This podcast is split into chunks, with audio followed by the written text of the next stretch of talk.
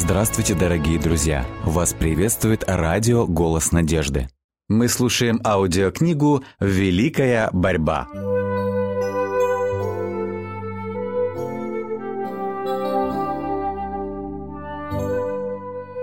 Глава 23. Что такое святилище?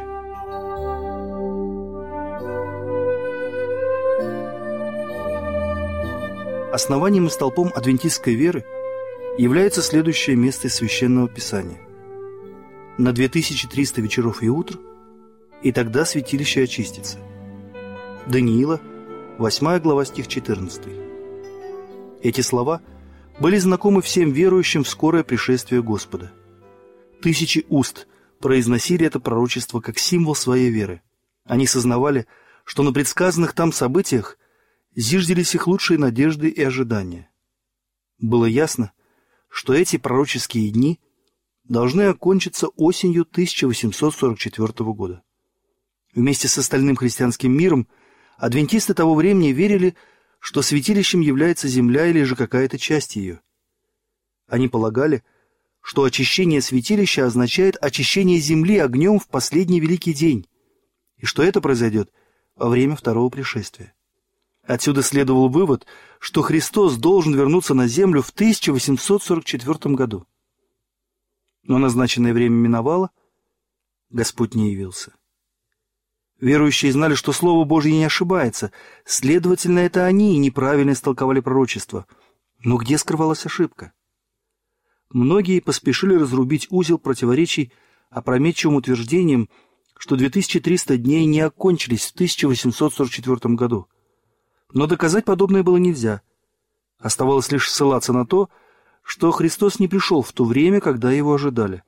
Они утверждали, что если бы пророческие дни окончились в 1844 году, то Христос очистил бы святилище, то есть землю, огнем. А раз он не пришел, значит, эти дни еще не окончились. Принять такое заключение значило отвергнуть прежние вычисления пророческих периодов. Как известно, 2300 дней начались с того времени, как вступил в силу указ Артаксеркса о восстановлении постройки Иерусалима, то есть осенью 457 года до нашей эры.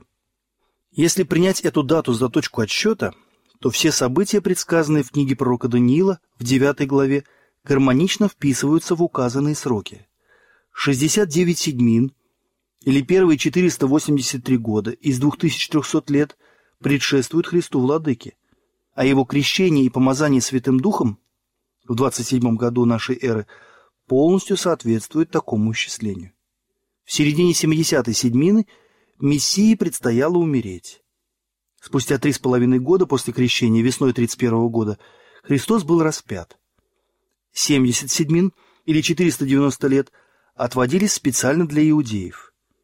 По истечении этого периода иудейский народ окончательно отверг Христа – воздвигнув гонение на его учеников. И в 34 году апостолы обратились к язычникам. По окончании 490 лет от периода 2300 лет оставалось еще 1810 лет. Если от 34 года отсчитать 1810 лет вперед, то мы получим 1844 год. И тогда, как сказал ангел, святилище очистится. Все предыдущие части пророчества исполнились в строго определенное время. В этом исчислении казалось все ясно и взаимосвязано, за исключением одного. В 1844 году не произошло никакого видимого события, которое можно было бы принять за очищение святилища. Отрицать тот факт, что пророческие дни окончились в 1844 году – означало запутать все окончательно и в то же время отказаться от положений, подтвержденных безошибочным исполнением пророчества. Но Бог руководил своим народом в великом адвентистском движении. Его сила и слава направляли эту работу, и он не допустил, чтобы мрак поглотил ее, чтобы адвентистская истина осталась заклейменной позором, как ложное фанатичное возбуждение. Он не мог допустить, чтобы его слова остались неясными и неопределенными. Хотя многие отказались от прежнего исчисления пророческих периодов и отрицали правомерность движения, основанного на нем, другие же, напротив, не отреклись от своей веры и того опыта, который оправдывался священным писанием и авторитетным свидетельством Духа Божьего. Они были убеждены, что при толковании пророчеств приняли здравые принципы и теперь считали своей обязанностью не оставлять те истины, которые уже были приобретены, и придерживаться принятого направления в изучении Писания. С молитвой они снова и снова проверяли свои выводы и перечитывали Библию, чтобы обнаружить свою ошибку. Не найдя никакой неправильности в исчислении пророческих периодов, они обратили серьезное внимание на вопрос, касающийся святилища. Изучая его, они не нашли в Библии никаких доказательств, подтверждающих общепринятое мнение о земле как о святилище, но зато обнаружили исчерпывающее разъяснение святилища, подробности о его устройстве, месторасположении и служении, совершаемом в нем. Свидетельства библейских авторов были так определенны и исчерпывающие, что сомнениям уже не осталось места. Апостол Павел в послании к евреям говорит, «И Первый Завет имел постановление о богослужении и святилище земное, ибо устроена была скиния первая, в которой был светильник, и трапеза, и предложение хлебов, и которая называется святое, за вторую же завесою была скиния, называемая святое святых, имевшая золотую кадильницу и обложенный со всех сторон золотом ковчег завета, где были золотой сосуд с манную, жезл Ааронов расцветший и скрижали завета, а над ним херувимы славы, осеняющее чистилище, престол благодати.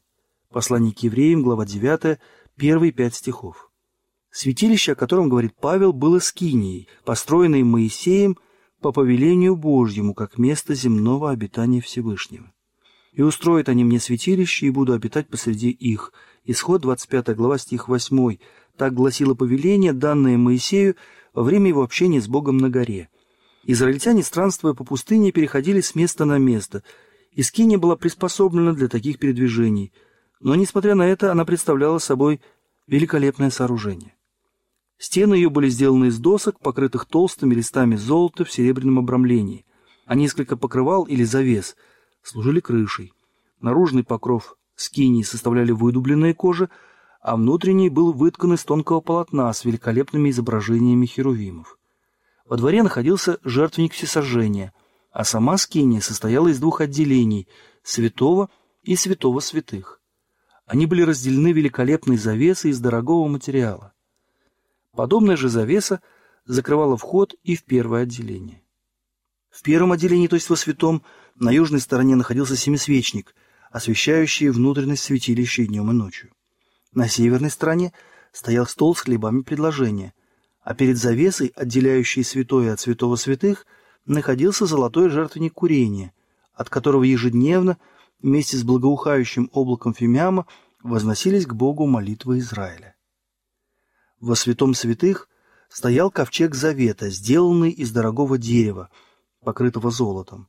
В нем хранились две каменные скрижали – на которых Бог начертал десять заповедей своего великого закона. Над ковчегом находился великолепной работы престол благодати, служащий крышкой для ковчега. С обоих концов его поддерживали два херувима, и оно было сделано из чистого золота. Здесь, в облаке славы, между херувимами, первосвященнику открывалась слава Божья. Когда евреи поселились в земле ханаанской, Скинию заменили храмом, построенным Соломоном. Это было прекрасное огромное сооружение из камня, сохранившее, однако, пропорции и устройство прежней Скинии. Вот что собой представляло святилище до 70-го года, когда оно было разрушено римлянами, конечно, не считая того времени, когда оно лежало в развалинах во дни Давида. Это было единственное святилище, когда-либо существовавшее на земле – о котором сообщает Библия. Как и говорит Павел, это было святилище Первого Завета. А разве Новый Завет не имеет святилища?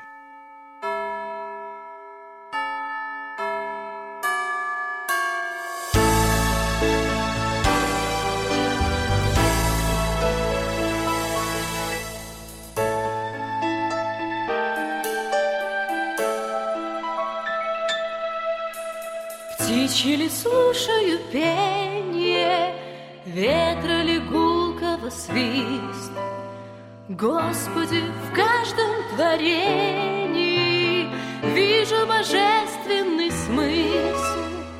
Я помолюсь в Поднебесье, мир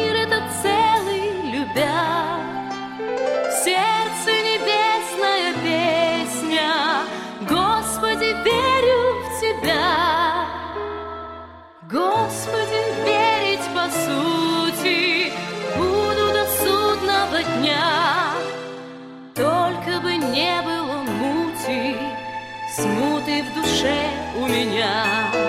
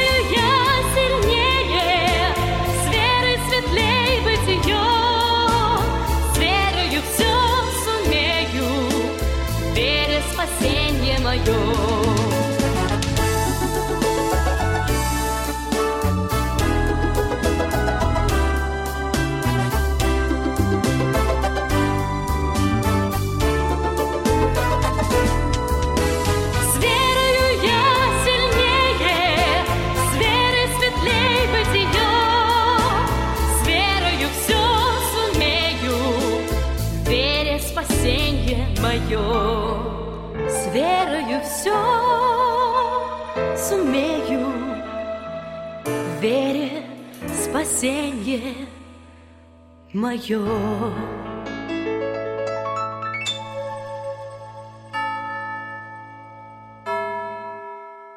Мы слушаем аудиокнигу «Великая борьба». Вновь обратившись к посланию к евреям, искатели истины нашли в словах апостола Павла указание на существование второго или же новозаветнего святилища. И Первый Завет также имел постановление о богослужении и святилище земное. Слово также говорит о том, что Павел ранее уже упоминал об этом святилище. Вернувшись к началу предыдущей главы, они прочитали. Главное же в том, о чем говорим, есть то. Мы имеем такого первосвященника, который воссел одесную престола величия на небесах, и есть священодействователь святилища и скинии истинной, которую воздвиг Господь, а не человек. Послание к евреям, 8 глава, стих 1 и 2. Здесь говорится о святилище Нового Завета. Святилище Первого Завета было воздвигнуто человеком, оно было построено Моисеем. А святилище Нового Завета воздвигнуто Богом, а не человеком. В том святилище совершали служение земные священники, в этом же священодействует Христос, наш великий первосвященник, стоя одесную Бога. Одно святилище было на земле, другое на небе. Далее, скиния, построенная Моисеем, была сооружена по образцу, предложенному Господом. Он повелел, «Все, как я показываю тебе, и образец скинии, и образец всех сосудов ее так и сделайте». Это повеление было повторено. «Смотри, сделай их по тому образцу, какой показан тебе на горе». Исход 25 глава, стих 9, 25 и 40.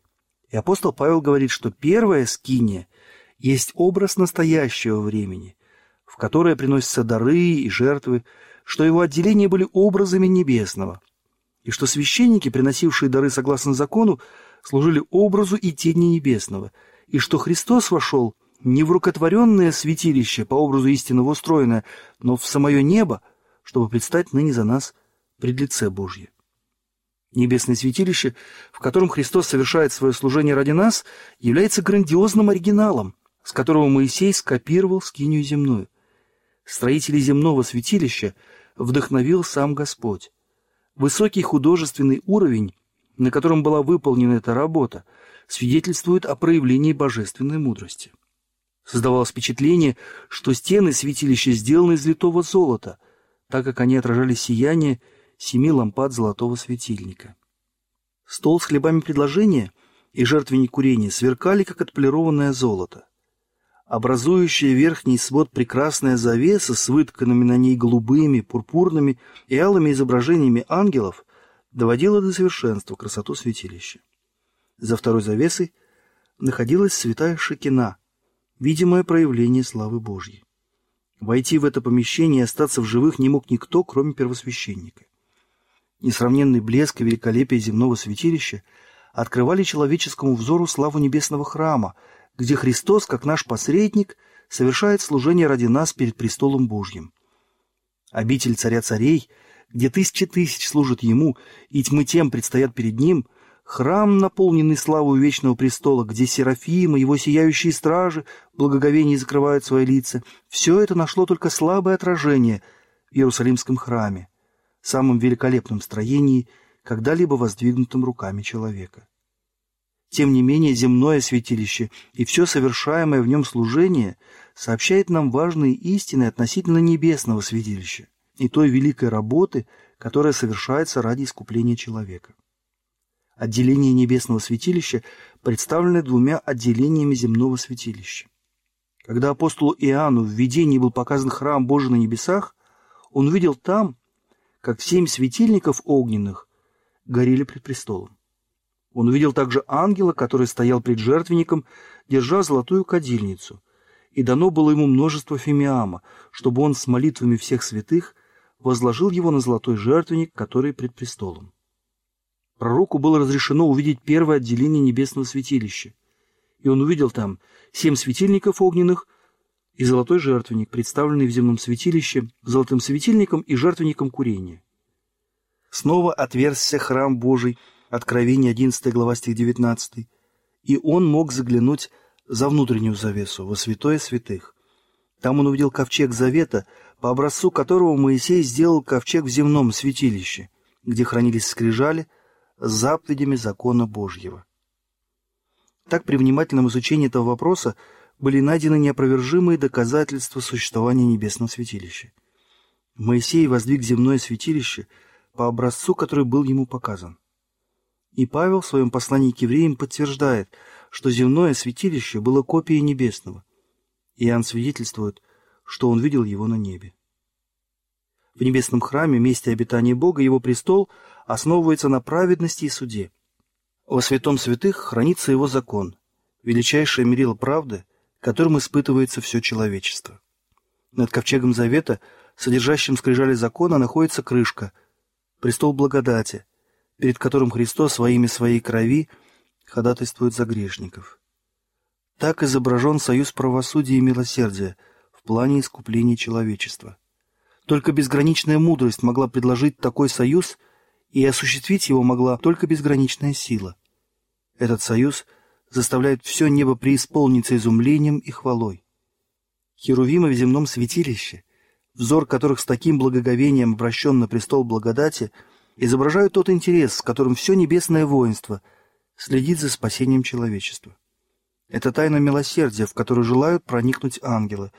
Как Бог может быть справедлив, если Он оправдывает раскаявшегося грешника и возобновляет общение с падшим человечеством? как Христос может вывести из гибельной бездны людей и облечь их в незапятнанные одежды своей праведности, объединить их с ангелами, не знавшими грехопадения, дабы они могли вечно пребывать в присутствии Божьем. Христа, как ходатая за человека, мы видим в замечательном пророчестве Захарии о муже, чье имя отрасль. Пророк говорит, «Он создаст храм Господень и примет славу, и воссядет, и будет владычествовать на престоле своем. Будет и священником на престоле своем, и совет мира будет между тем и другим». Захария 6 глава, стих 13. Он создаст храм Господень. Благодаря своей жертве и посредническому служению Христос одновременно является и основанием и строителем Церкви Божьей. Апостол Павел указывает на него как на краеугольный камень, на котором все здание, слагаясь стройно, возрастает святой храм в Господе, на котором и вы, говорит апостол, устрояетесь в жилище Божие Духом. Послание в Ефес, 2 глава, стих 20 по 22. Он примет славу. Христу принадлежит слава искупления падшего рода человеческого. В вечности будет звучать песни искупленных Ему, возлюбившему нас и омывшему нас от грехов наших кровью Своею. Слава и держава во веки веков. Откровение, глава 1, стихи 5 и 6. Он воссядет и будет владычествовать на престоле своем. Будет и священником, на престоле своем. Ныне он еще не восседает на престоле своей славы, ибо царство славы еще не установлено на земле. Только после окончания его посреднического служения Бог даст ему престол Давида, отца его, и царство, которому не будет конца. Как священник Христос сейчас восседает с отцом на его престоле. Вместе с вечно живущим на престоле восседает тот, кто понес наши болезни, кто, подобно нам, искушен во всем, кроме греха, чтобы искушаемым помочь. Если бы кто согрешил, то мы имеем ходатая пред Отцом. Он вменяет нам в заслугу свое израненное и пронзенное тело, свою беспорочную жизнь. Пробитые руки, пронзенный бок, ноги со следами от гвоздей — все это взывает о помиловании падшего человека, который искуплен такой высокой и бесконечно дорогой ценой и совет мира будет между тем и другим. Любовь Отца не меньше, чем любовь Сына, является источником спасения для заблудшего человечества. Иисус так сказал перед своим вознесением, «И не говорю вам, что я буду просить Отца о вас, ибо сам Отец любит вас». Бог во Христе примирил с собою мир, и в служении небесного святилища совет мира будет между тем и другим, Ибо так возлюбил Бог мир, что отдал Сына Своего Единородного, дабы всякий верующий в Него не погиб, но имел жизнь вечную. На вопрос, что такое святилище, Священное Писание отвечает весьма определенно и ясно. Выражение «святилище», как оно употребляется в Библии, относится, во-первых, к скинии, воздвигнутой Моисеем по небесному образцу, и, во-вторых, к истинной скинии – на небе, на которую указывало земное святилище. Со смертью Христа оканчивалось и прообразное служение. Истинное скиние на небе является святилищем Нового Завета. И так как пророчество Даниила, 8 главы, полностью исполнилось уже в новозаветнее время, то святилище, о котором говорится в нем, должно быть святилищем Нового Завета. По окончании 2300 дней в 1844 году на земле уже давно не было святилища. Таким образом, пророчество на 2300 вечеров и утр, и тогда святилище очистится, без сомнения, указывает на небесное святилище. Оставалось ответить на самый важный вопрос. Что такое очищение святилища? В Ветхом Завете говорится о служении очищения земного святилища, но разве на небе что-либо нуждается в очищении? послании к евреям, 9 главе, ясно говорится об очищении как земного, так и небесного святилища. Да и все почти по закону очищается кровью. И без пролития крови не бывает прощения. Итак, образы небесного должны были очищаться сими, самое же небесное лучшими сих жертвами, а именно драгоценной кровью Христа. Очищение как в прообразном служении, так и в действительном должно было совершаться кровью, в первом случае кровью животных, а во втором – кровью Христа. В послании к евреям апостол Павел указывает, что очищение должно совершаться посредством крови, потому что без пролития крови нет прощения. Грех должен быть прощен, отпущен или изглажен. Но какое отношение имеет грех к святилищу, будь то на небе или на земле? Ответ на этот вопрос можно получить, обратившись к символическому служению, потому что священники, совершая земное служение, служили образу и тени небесного.